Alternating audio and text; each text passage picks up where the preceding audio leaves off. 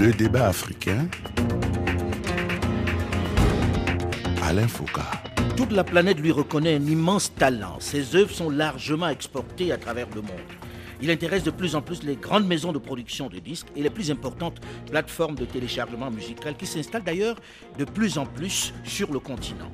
Mais ces artistes sont encore très peu nombreux à vivre de leur art.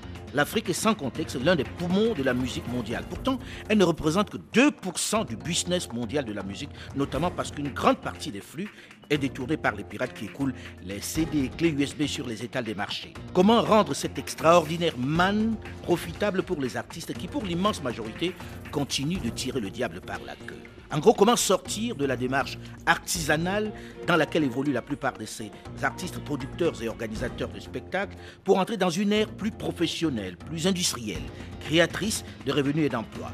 Bonjour à tous et bienvenue à Abidjan, la capitale économique de la Côte d'Ivoire, qui nous accueille ce dimanche sur le site du FEMUA, le Festival de musique d'Anomabo, qui en est à sa 14e édition cette année. Rencontre qui accueille de nombreux artistes venus de tout le continent, mais également et de plus en plus des officiels, des personnalités pour discuter de l'avenir, du passage de la musique africaine à une ère nouvelle. Plusieurs invités sur ce plateau consacré à l'industrialisation du secteur de la culture en Afrique. D'abord, Madame Catherine Katungu Fourala, ministre de la Culture de la République démocratique du Congo. Bonjour Madame la ministre. Bonjour, bonjour. Merci d'être là. Je rappelle que la RDC est cette année l'invité d'honneur de cette édition du FEMUA. Notre seconde invitée cette année est Madame Françoise Remarque, la ministre ivoirienne de la Culture et de la Francophonie.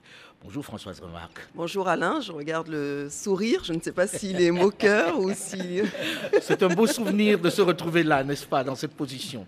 Troisième invité de ce plateau du FEMUA à Abidjan, sur le site de l'INGS, l'Institut national de la jeunesse et des sports, M. Jobs von Kirchmann, l'ambassadeur de l'Union européenne en Côte d'Ivoire. Bonjour Monsieur l'ambassadeur. Bonjour Alain. J'ai bien prononcé À 90%, on va dire. Ah, alors, les 10%, ça m'embête un tout petit peu. Von Kirchmann, c'est bien ça, non Kirchmann. Kirchmann.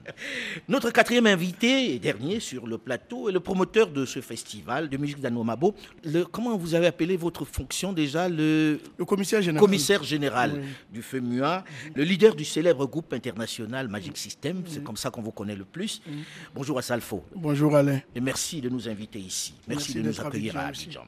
Alors avant d'entamer cette émission, je voudrais avoir une pensée affectueuse, pieuse, pour Papa Wemba, qui est décédé il y a, il y a quelques années. Il y a six ans, oui. Il y a six ans, ici au FEMUA, sur scène et en direct. Et pensez également pour une autre figure marquante de la culture, mon ami et complice Amobe Mvege, décédé l'année dernière, à pareil moment, hein, lors de la 13e édition de ce festival. Leur esprit continue de planer sur ce rendez-vous de la musique africaine.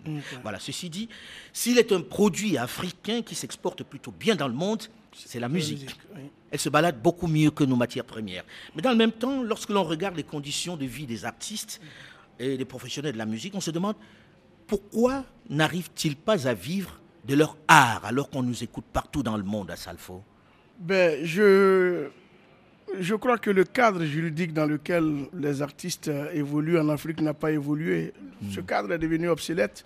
On n'a pas essayé de l'adapter, ce cadre, aux nouvelles technologies à cette nouvelle manière de recouvrer les, les droits d'auteur.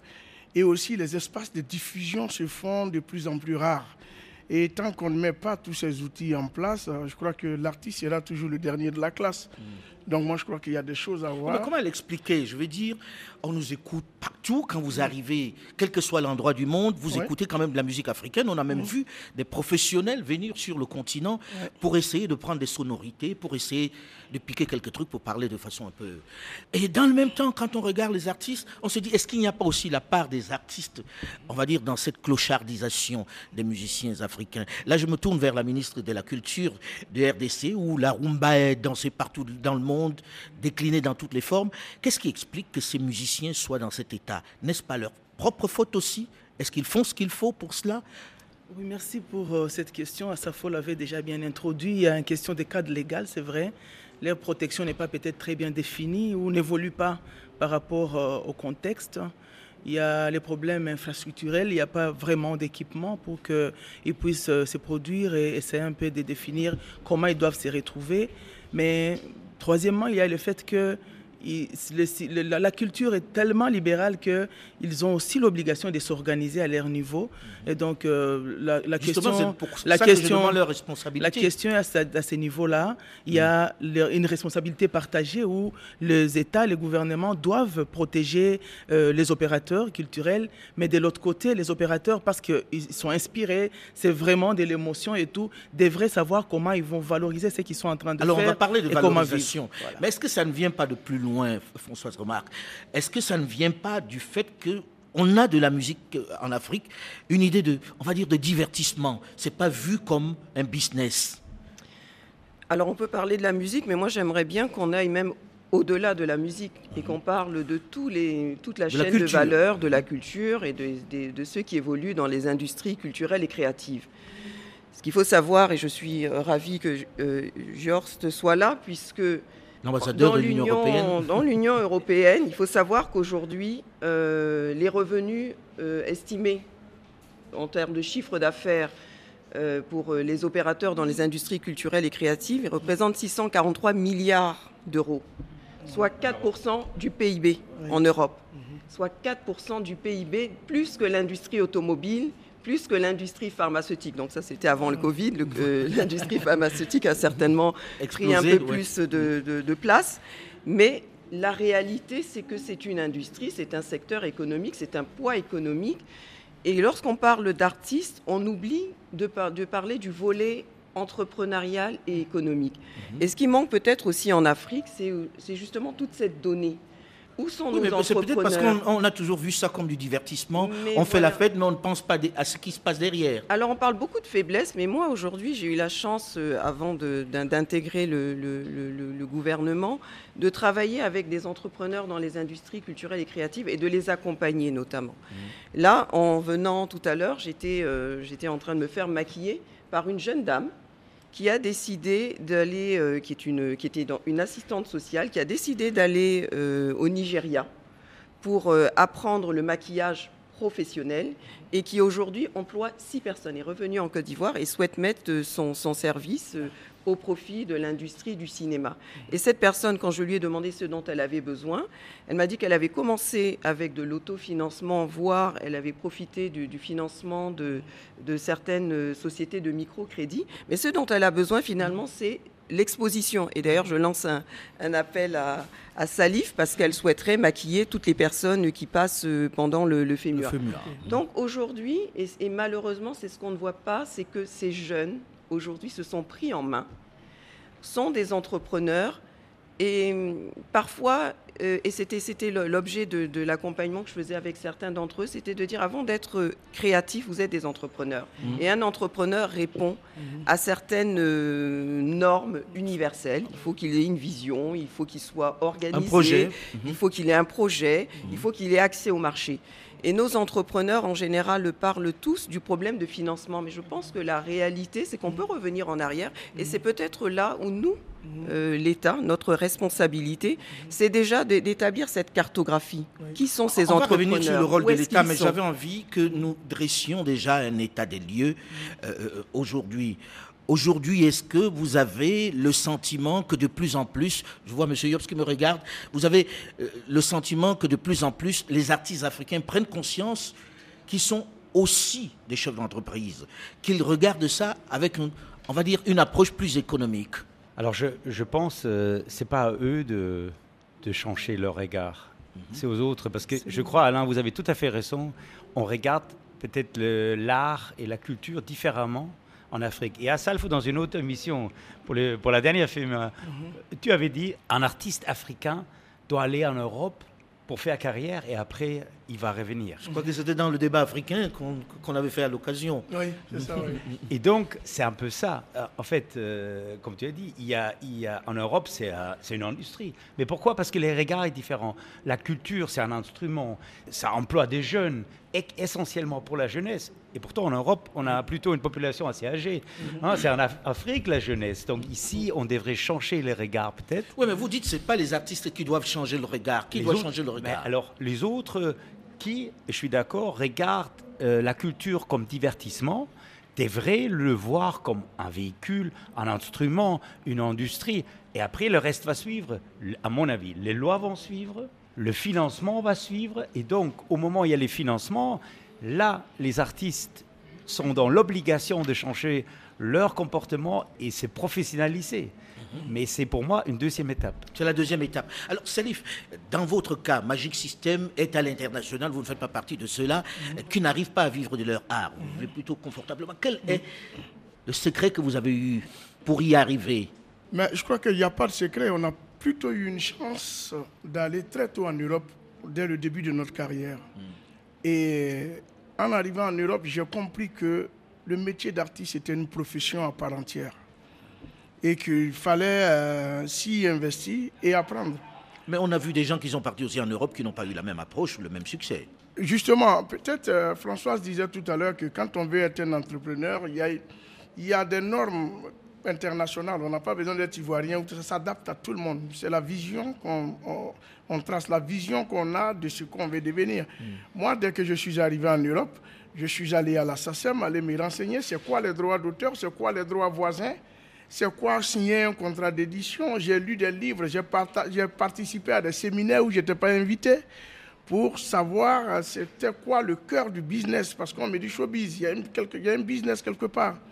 Après, si nos artistes prennent cela pour une distraction, la distraction, c'est pour ceux qui dansent sur nos musiques. Parce que nous qui la faisons, c'est un travail. on a souvent dit ceux qui passent hein? leur temps à penser business ne sont hein? plus créatifs. Oui. C'est une vue de l'esprit ou vous pensez qu'on peut être les deux en même temps? Mais on est plus créatif. Déjà, créer, c'est entreprendre. Et entreprendre, c'est faire du business. Il faut que les gens y comprennent ça. Mm. La preuve est là. C'est vrai que moi, ça m'empêche de faire des tournées comme je le faisais avant parce que je suis à plein euh, dedans dans l'entrepreneuriat euh, culturel. Mais ça ne m'empêche pas de temps en temps de pouvoir écrire. L'artiste, il est artiste jusqu'à... Ce n'est pas le footballeur qui finit sa carrière à 35 ans. L'artiste, il est artiste jusqu'à sa mort. Jusqu'au bout. Jusqu'au bout. Mm. Madame le ministre a dit tout à l'heure, il y a un partage des responsabilités parce qu'il faut une prise de conscience générale des artistes avant même que... Parce que pour pousser quelqu'un, pour accompagner quelqu'un, il faut que la personne s'élève. Mm-hmm. On parle toujours, il n'y a pas d'infrastructure. C'est faux. Il n'y a pas d'organisation autour de nous les artistes. Quand vous dites qu'il n'y a pas d'infrastructure, il n'y a pas d'organisation, à quoi vous pensez exactement? Vous pensez que les artistes ne s'organisent pas, les professionnels ne s'organisent pas? Mais la pandémie est venue révéler nos lacunes. Mhm. Quand le gouvernement a mis en place une subvention pour pouvoir aider tous les entrepreneurs, on n'arrivait pas à aider les artistes mhm. parce qu'on n'avait pas un fichier sur lequel s'appuyer pour envoyer les subventions. Ce n'étaient pas des entreprises. Ben oui, donc s'il n'y a pas d'organisation, on ne peut pas nous aider, ce n'est pas possible. Là, la, pierre est lancée aussi dans le jardin des, des, autorités. Le Congo est connu dans le monde pour sa musique. La musique congolaise a rayonné un peu partout sur le continent.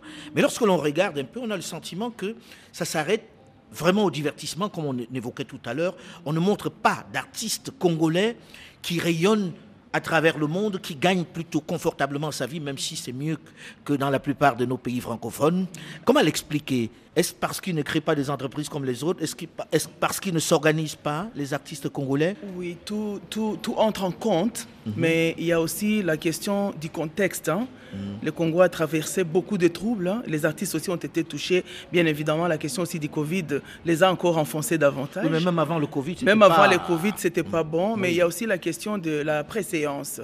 la culture a été vraiment relayée en dernière position mhm. parce qu'effectivement, il n'y avait pas une attention particulière. On voyait seulement les chambres de commerce, euh, qu'est-ce qui va apporter de l'argent. On ne voulait pas capitaliser vraiment euh, les efforts des artistes. On n'a pas misé sur l'immatériel qu'est la culture. Malheureusement, mais voilà qu'il y a quelque chose qui a euh, déclenché le déclic, c'est l'inscription de la rumba sur le patrimoine universel de l'UNESCO, où le gouvernement a pris des responsabilités, la vision du chef de l'État lui-même qui se disait que j'ai vécu ailleurs, j'ai vécu en Europe, j'ai vu combien tout passait d'abord par la culture et que donc nous pouvons partir de ceci. Nous n'avons pas seulement les diamants, le cobalt et le cuivre, mais nous avons vraiment une richesse incommensurable par la culture et nous pouvons changer la donne parce que d'abord travailler sur l'humain, donc l'artiste lui-même, travailler sur la personne qui va maintenant véhiculer parce que c'est transversal la culture et c'est à partir de là qu'il y a des programmes qui ont été mis en place parce qu'on est conscient du problème, on est conscient de, de, de la piraterie qui a ravagé les artistes, ne sont pas identifiés, ils ne sont pas répertoriés il y a un On problème. ne leur paye pas leurs droits d'auteur. On, on ne paye pas leurs droits d'auteur, Toutes les sociétés de droits d'auteur sont dans une situation où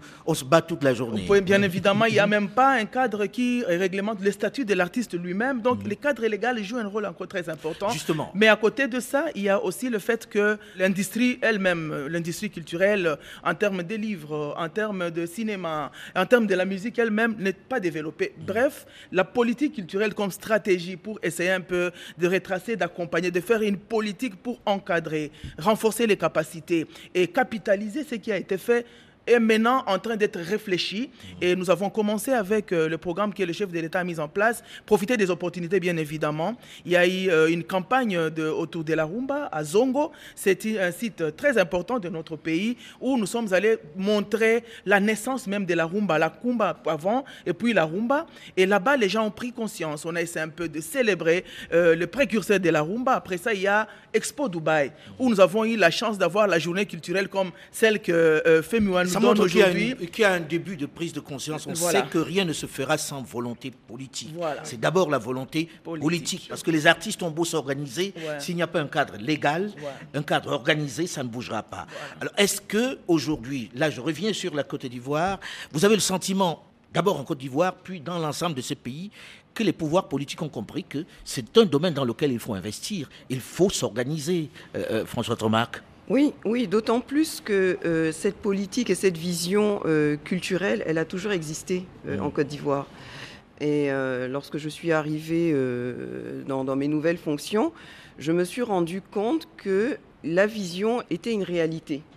Il faut savoir qu'aujourd'hui, en Côte Mais si la d'Ivoire... vision est une réalité, j'ai envie de vous interrompre Alors, en je, disant, je- mais je je- vois je- pas je trop vais y, ça mais non, je vais y aller. Elle est- Hmm. non, mais d'abord parce qu'il faut, il faut d'abord poser les fondamentaux. Pour Hmm. qu'elle soit une réalité, il faut qu'elle soit visible. Hmm. Aujourd'hui, en Côte d'Ivoire, il y a 32 directions régionales euh, dispersées dans toute la Côte d'Ivoire. Ça veut dire qu'on souhaite effectivement que la Direction culture régionale de quoi de la culture. Mhm. C'est- l'un des rares ministères où il y a 32 directions régionales et directeurs régionaux qui sont là pour animer euh, la culture.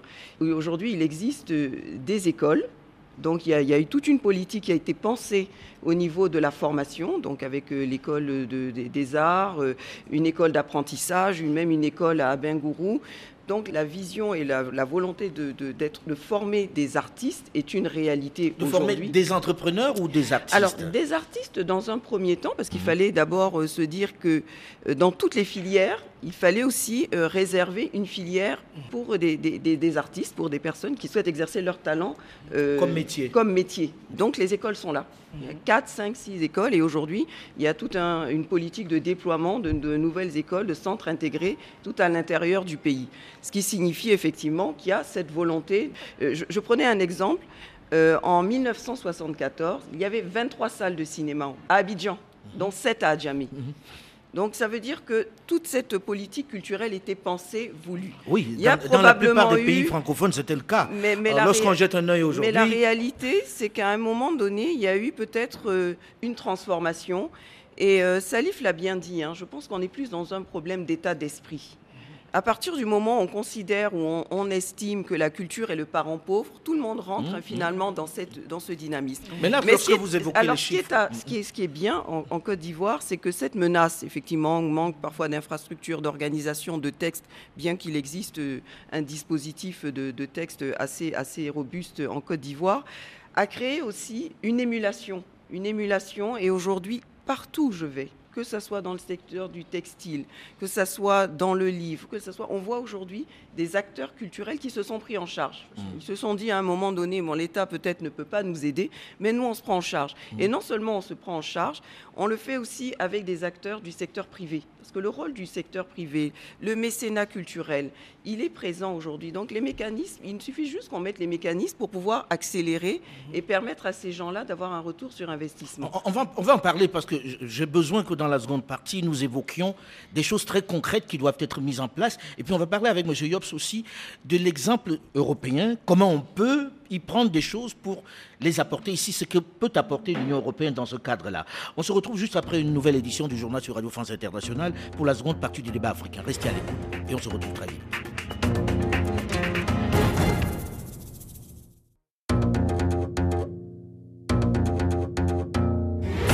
Le débat africain.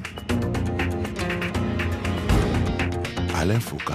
Toutes les grandes firmes de production de musique, les majors comme on les appelle, toutes les plus prestigieuses plateformes de streaming musical se bousculent désormais sur le continent et décrivent l'Afrique comme le futur marché mondial de la musique en raison de sa jeunesse. Comment réussir cette mutation? Les professionnels africains de la musique sauront-ils s'inscrire dans cette démarche industrielle? Comment rendre ce secteur rentable pour le plus grand nombre? Bonjour et bienvenue si vous nous rejoignez seulement maintenant dans la seconde partie du débat africain qui est ce dimanche au FEMUA, le festival de musique d'Amobabo, qui se tient depuis le début de la semaine à Abidjan, la capitale économique de la Côte d'Ivoire. Le FEMUA qui est à sa 14e édition. Avec sur ce plateau plusieurs invités. D'abord Madame Catherine Katumbu Fourala, ministre de la Culture de la République du Congo démocratique. Je rappelle que la RDC est cette année l'invité d'honneur de cette édition du FEMUA. Seconde invitée de cette année est Madame Françoise Remarque, la ministre ivoirienne de la Culture et de la Francophonie. Troisième invité de ce plateau, du FEMUA à Abidjan sur le site de l'INGS, l'Institut national de la jeunesse et des sports, M. Jobs von Kirchmann, l'ambassadeur de l'Union européenne en Côte d'Ivoire. Notre quatrième et dernier invité sur ce plateau est notre hôte, le commissaire général de ce festival de musique d'Amomabo, FEMUA, Salif Traoré, alias Asalfo, le leader du célèbre groupe international Magic System. Voilà pour notre plateau. Alors, j'ai envie que nous reprenions notre discussion là où on s'est arrêté, mais avec des solutions dans cette seconde partie. On a dit il faut changer, il faut, il faut, yaka, etc. Par quoi on commence? J'ai envie de demander ça d'abord à l'ambassadeur qui est là, l'ambassadeur de l'Union européenne, qui regarde ça de façon un peu transversale. Qu'est-ce qu'il faut entamer tout de suite pour qu'enfin on soit dans la bonne dynamique, que les Africains ne regardent pas encore les autres profiter de leur musique par la fenêtre? Alors quelque part, ça a été dit tout à l'heure, il faut voir le, bénéfice de la culture pour la politique et pour euh, les entreprises, par exemple, qui financent. Quel est ce bénéfice? Mais premier, c'est pour nous, euh, à l'Union européenne, que c'est un facteur d'entente entre des cultures différentes. Notre devise en Europe, c'est unis dans la diversité. Et donc, la culture joue un rôle phénoménal là-dedans, parce qu'on on s'ouvre à d'autres choses. Mm. si tout le monde pouvait comprendre ça, serait déjà pas mal. Oui, mais en Côte d'Ivoire, ça s'applique, à mon avis, de la même manière. En Mm. Afrique, ça s'applique de la même manière, dans, dans tous les pays. La deuxième chose, c'est la culture c'est une clé d'accès. Parce que si vous parlez la langue, vous chantez les chansons, vous racontez un conte, mais vous avez accès à la jeunesse. Mhm. Et donc euh, ça aussi, je pense, c'est- très important.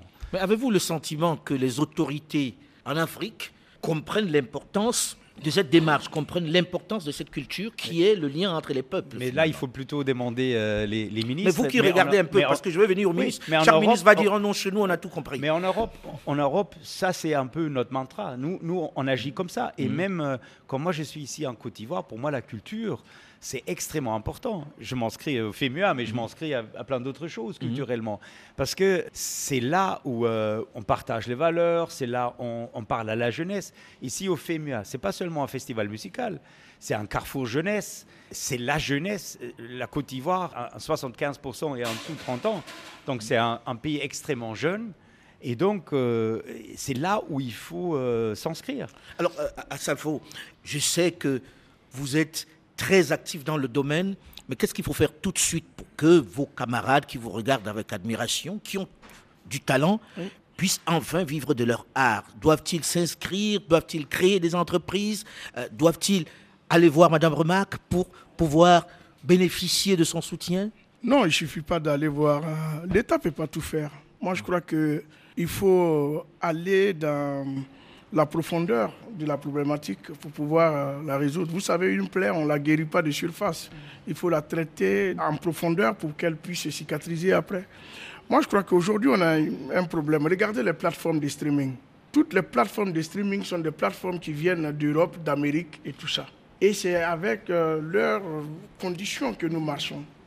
Ils dictent leurs lois. ils dictent leurs lois. J'ai discuté avec un chef d'État que je ne citerai pas ici, qui m'a dit, mais il y a un problème culturel. Aujourd'hui, nos enfants, comment on leur dit de quitter les plateformes classiques, traditionnelles que nous connaissons, pour citer YouTube, euh, iTunes et tout, pour revenir à des plateformes africaines. Même si l'Africain, parce qu'au Congo, par exemple, il y a Joe Mupondo qui est présentement au FEMIA, qui a mis sa plateforme en place. Mais combien d'Africains, combien d'artistes africains iront sur cette plateforme et abandonneront YouTube, par exemple? Parce qu'ils se disent, en allant sur YouTube, c'est le monde entier qui me voit. Avec les plateformes africaines, j'aurai une restriction au niveau de, de l'émission de, de- Ils préfèrent même aller où ils ne touchent pas de droits l'artiste africain aujourd'hui pour la visibilité. Donc pour moi, il y a tout ça à refaire. C'est-à-dire il faut refaire la psychologie de nos acteurs culturels mmh. pour leur dire qu'en Afrique, c'est possible de réaliser des choses. Vous êtes aujourd'hui au FEMIA. Ce n'est pas pour vanter le festival. C'est vrai qu'on a mis du temps pour le mettre en place. Mais quand vous regardez le FEMIA aujourd'hui, il n'a rien à envier à des festivals en Europe. Pour dire qu'en Afrique, on peut bien faire les choses si on y met de la volonté et si on y met un peu de détermination. Donc pour moi, c'est de retravailler le mental de nos gens avant de dire l'État, l'État, oui, l'État, c'est quelque chose de structurel. Il faut que l'État nous mette en place des Oui, mais on ne peut pas dire que, euh, on peut pas nier le fait que sans l'environnement, euh, même si ces artistes sont volontaires, ça ne va pas marcher. Je veux dire, quand on regarde l'environnement culturel, on ne peut pas dire qu'il soit spécialement structuré. Mais j'ai dit dès le départ qu'il fallait tout de suite. Oui, mais là, tout de suite, que fait l'État pour permettre à ces artistes-là d'être dans un cadre qui permette qu'ils évoluent, qu'ils puissent être des entrepreneurs. Bon, ma ministre est là, ça c'est sa question. Là, je vais venir à la ministre. Mais je commence par toi pour que tu me dises. Oui, mais pour moi déjà, il faudrait qu'on arrive à centraliser. Moi, j'ai eu la chance d'être dans deux maisons de droits d'auteur. Mhm. je suis à la SACEM et au Burida. Mhm. Et au Burida Je vous raconte une anecdote. Ici au Burida, la première année, premier Gaou qui a été euh, un, tube et tout. Mondial. Quand je suis allé, c'est que j'ai reçu au Buruda.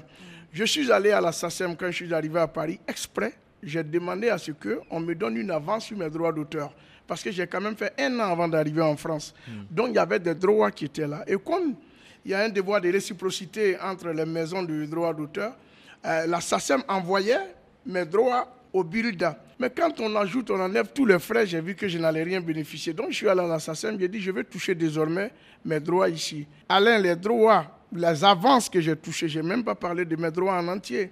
Les avances que je touche à l'assassin font près de 80% de ce qu'on m'a donné à Abidjan. Je ne dis pas qu'à Abidjan, ce n'est pas la bonne manière, mais je veux dire que le système, l'écosystème de recouvrement qui a été mis en place en Europe et dans les pays développés n'est pas encore mis en place ici. Mais ça, c'est le rôle, c'est le rôle des États, ça. Est-ce que vous, de la culture, mes deux, Madame les ministres, ce n'est pas l'un des premiers chantiers qu'il faut entamer pour que l'artiste soit rémunéré clairement, de façon tout à fait transparente? Parce que tous les artistes ont cette aventure, hein, j'en connais pas mal, qui disent je préfère être dans une société de droits d'auteur en Europe qu'ici. Est-ce que ce n'est pas le premier chantier, Madame la Ministre?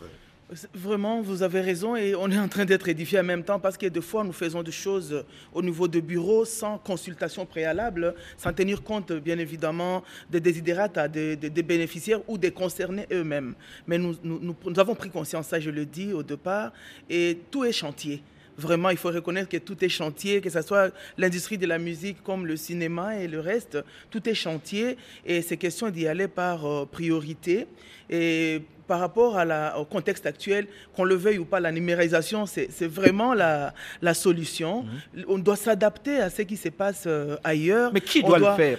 C'est ça le, gouvernement, c'est ça mhm. le rôle du gouvernement. Mhm. Nous sommes en train de mettre en place des stratégies comme nous, par exemple au Congo, ayant pris, euh, pris conscience, on est en train de mettre euh, le, le batterie en marche en essayant un peu de réfléchir les questions de conservation et les questions aussi de, de, vente, parce qu'on peut conserver, on peut protéger.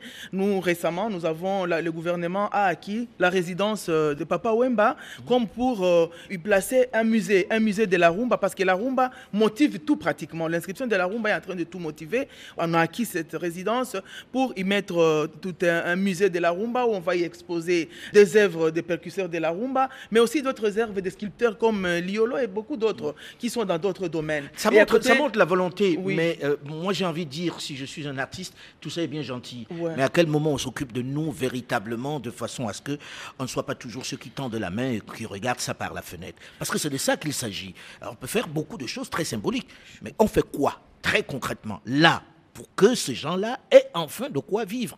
Et peut-être qu'ils vont penser à l'entreprise. François Remarque. Alors déjà, où sont-ils? Où sont ces entrepreneurs? Et donc pour moi, le problème de la donnée, et le début en fait de, la réflexion. Qui sont ces, artistes? Quelles sont les chaînes de valeur? Qu'est-ce qu'ils représentent en termes de poids, d'emploi? Comment est-ce qu'on les intègre dans les indicateurs macroéconomiques? Les partenaires au développement, lorsqu'ils viennent, en général, c'est normal. On a, des priorités dans les États. C'est la santé, ce sont les infrastructures, c'est euh, l'éducation. Mais le jour où, un partenaire au développement viendra aussi rencontrer le secteur de la culture, parce qu'effectivement les données seront là, parce qu'on pourra traduire ces données en indicateurs macroéconomiques, en poids, en apport euh, sur le PIB, peut-être qu'effectivement on nous regardera aussi de manière euh, un peu différente. Et après, bien sûr, de là découlera toute la politique. Donc évidemment qu'il faut euh, donner un statut aux artistes. Évidemment qu'il faut qu'à un là qu'il faut commencer, non? Et puis peut-être que Madame la ministre, mais le, problème, c'est que on va prendre un certain nombre. Non, mais tant qu'on n'a pas de prise, on, on pas, on, on ne réalise pas, on ne réalise pas ce que représente ce secteur. Lorsqu'on le prend à chaque fois comme étant un secteur qui est finalement un centre de coût plutôt que potentiellement un centre de profit, contributif euh, finalement au, au développement de, de, nos États tant que ce paradigme n'aura pas évolué. On aura encore du mal à, à faire passer euh, ce dont on a besoin, c'est-à-dire les réformes structurelles. Elles existent déjà, hein, le Burida, on en a parlé. Il y a aujourd'hui au niveau de la Côte d'Ivoire un véritable chantier qui a été fait d'ailleurs avec, euh, avec les artistes sur le Burida. chantier là-dedans. Non, mais, est... mais pour, pour pouvoir, encore une fois, pour moi, la, la, cartographie, les données, le poids, le secteur, l'impact de ce secteur, comme n'importe quel secteur marchand, le jour où on nous comparera effectivement. mais les chiffres que vous avez donnés devraient parler aux dirigeants. C'est un investissement peut-être que les gouvernements doivent faire en s'investissant aussi dans, comme dans le cacao, comme j'en sais rien. Absolument. Parce que ça, ça, rapporte quand même pas mal lorsqu'on écoutait Ça les chiffres. Je ne sais plus combien vous disiez tout à l'heure pour l'Union européenne. Pour l'Union européenne, c'est 643 643 milliards d'euros. Donc au-delà 643 milliards au-delà de l'industrie de l'automobile. Vous vous rendez compte? Donc c'est quand même un domaine dans lequel les États doivent s'investir, non, Monsieur Yobs, aujourd'hui Alors, je voudrais répondre sur euh, une chose qui était dit. On ne se rend pas compte de la valeur du secteur. Hmm. Je veux le retourner. Le secteur ne se rend pas compte de sa valeur. Parce que ça, c'est le bon exemple qui se rendent compte. Parce que qu'est-ce que nous on cherche si on travaille avec quelqu'un? Certes, on cherche l'art, mais on cherche la musique, mais on cherche aussi euh, quelque chose Le au-delà. bénéfice. Voilà. Alors, si vous avez un artiste, prenons un artiste comme James Kokubi qui fait des sculptures, qui ne sait pas contre la déforestation.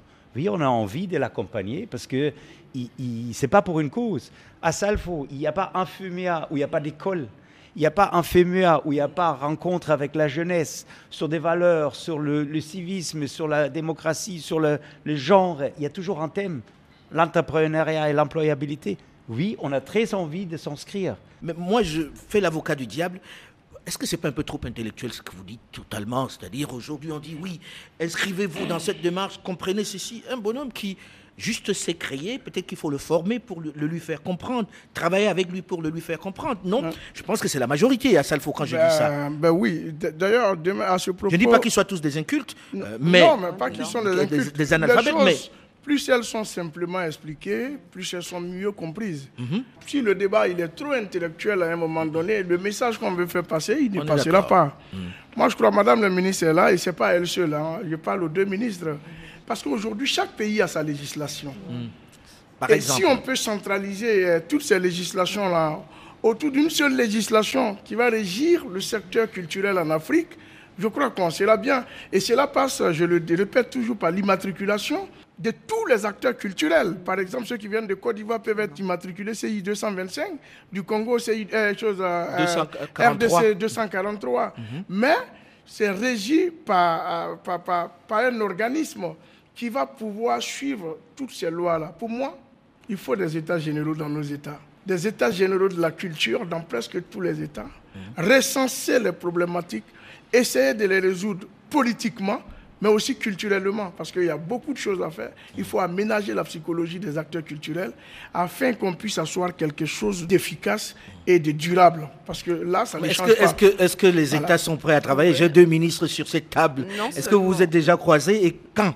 Quand est-ce qu'on commence ça? Parce qu'il y a des gens derrière qui se disent bon, ils ont fini de parler, chacun va retourner dans son non, bureau. non, non. Alors, est-ce- peut-être, non, Catherine. Oui, moi, je, je peux commencer. C'est une bonne chose hein, que ça vienne d'un artiste.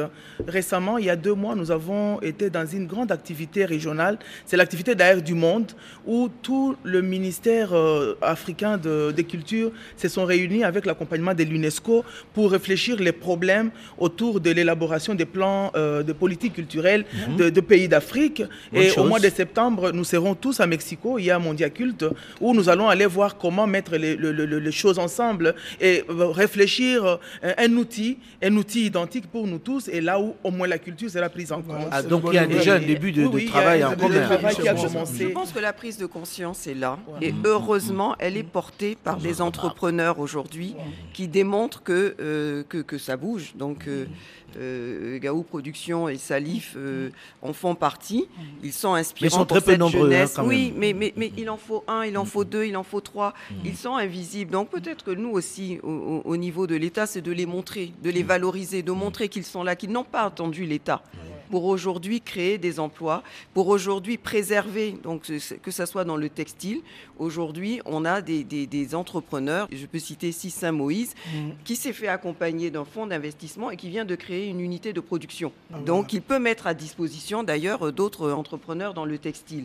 Et je pourrais en citer qu'on parle d'Aboudia, qui est aujourd'hui reconnu mm-hmm. à l'international, mais qui a été formé à l'INSAC, mm-hmm. peut être aussi un modèle en allant dans ces écoles et je pense qu'il le fera avec beaucoup de plaisir. Donc c'est toute cette. Il faut à la fois évidemment se donner un peu de perspective. Donc on est parfois un peu dans, dans, la perspective, euh, mm-hmm. dans la construction. Et, aujourd'hui, toutes les initiatives nous démontrent que la culture est en train de, se, de, de, s'organiser dans ce sens. Et à la fois montrer, valoriser, valoriser tous ces entrepreneurs, mm-hmm. aller démontrer à tous ces étudiants de l'INSAC que leur euh, perspective, c'est pas d'être à quatre... l'Institut national du spectacle et des arts euh, de la culture en Côte d'Ivoire, mm-hmm. que leur perspective, ce n'est pas être fonctionnaires. Mhm. Il faut aussi leur montrer, donc peut-être créer des modules d'entrepreneuriat, qu'ils rencontrent des entrepreneurs, qu'ils se rendent compte qu'il faut prendre des risques. Mhm. Et après, l'État, effectivement, peut mettre en place les, mécanismes de garantie avec le secteur privé. Euh, avant de parler de, de banque, parce que ça va très très vite, aujourd'hui, on a le sentiment, pour certains en tout cas, c'est ce qui ressort, que d'un coup, s'il y a transformation en industrie musicale et de la culture, que c'est encore les autres qui vont tirer les marrons du feu. On voit arriver les majors de toutes parts qui se disent ça va être ici que ça se passe. Est-ce qu'il n'y a pas ce risque, M. Yobs, aujourd'hui? Est-ce que ça, on ne risque pas d'être les dindons de la farce à la fin de la journée? euh, Je pense que nous, nous, on met en place plutôt un accompagnement des artistes. Mhm. On veut qu'ils s'avancent dans l'entrepreneuriat. Mhm. Je te donne un bête exemple. Ethical Fashion, c'est euh, c'est une initiative qu'on a financée. Il y a des, entreprises euh, ivoiriennes, Oiri, euh, euh, Laurence Airlines, Kent Gentlemen, qui sont allés jusqu'à la Fashion Week de Paris. Et, donc, c'est-à-dire, on veut plutôt donner la possibilité de se développer. Mais mm. ça reste quand même l'initiative de chacun. Il n'y en, a pas tout le monde qui va réussir. Mm. Parce que ça ne suffit pas avoir un talent si après on n'a pas la persévérance et on continue. Mm. À, les meilleurs exemples. Il n'y avait rien qui l'a soutenu, il est arrivé. Bon, c'est un homme d'affaires. Hein. Mais aujourd'hui, à Salfo, comment expliquer que ça marche mieux dans les pays anglophones que francophones? Ça vient de quoi? C'est une question de culture.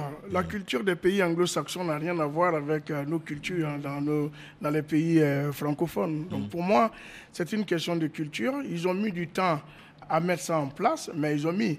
Mais ça ne veut pas dire qu'ils sont meilleurs que nous. Parce que moi, je dis par exemple. En tout cas, dans le résultat, ils sont en avance. Hein. Oui. Hmm. Si on me dit que le Nigeria est la première industrie culturelle en Afrique qui, hmm. génère de fonds, hmm. je suis surpris parce que quand je regarde même en termes de droits d'auteur, la Côte d'Ivoire est mieux organisée que le Nigeria. Donc c'est une question de prise de conscience, c'est une question d'organisation. Et puis, euh, j'espère que, bon, ça va aller. On a des ministres qui sont dynamiques, on a des ministres. Euh, vous savez, qui sont des femmes Qui sont des femmes. Ce qui est un réel avantage. la plupart des ministres de culture en Afrique, euh, ce sont des femmes. Vous mhm. savez, quand il y a, c'est peut-être pour ça que il y a un petit instinct maternel qui rentre dans la chose, mhm. peut-être que ça va décanter la situation. En tout cas, hein? on souhaite que on ait des réunions comme celle-là, des rencontres comme celle-là, pour faire avancer la culture, parce que c'est le meilleur moyen de transmission de notre culture, de notre pensée. Merci à vous d'avoir accepté de venir en débattre ici dans le débat africain. Le débat africain s'est terminé pour aujourd'hui. Delphine Michaud, Olivier Raoul et Alain Foucault, nous vous donnons quant à nous rendez-vous la semaine prochaine, même heure, même fréquence. Dans un instant, une nouvelle édition du journal sur Radio France Internationale. Restez à l'écoute et à très vite.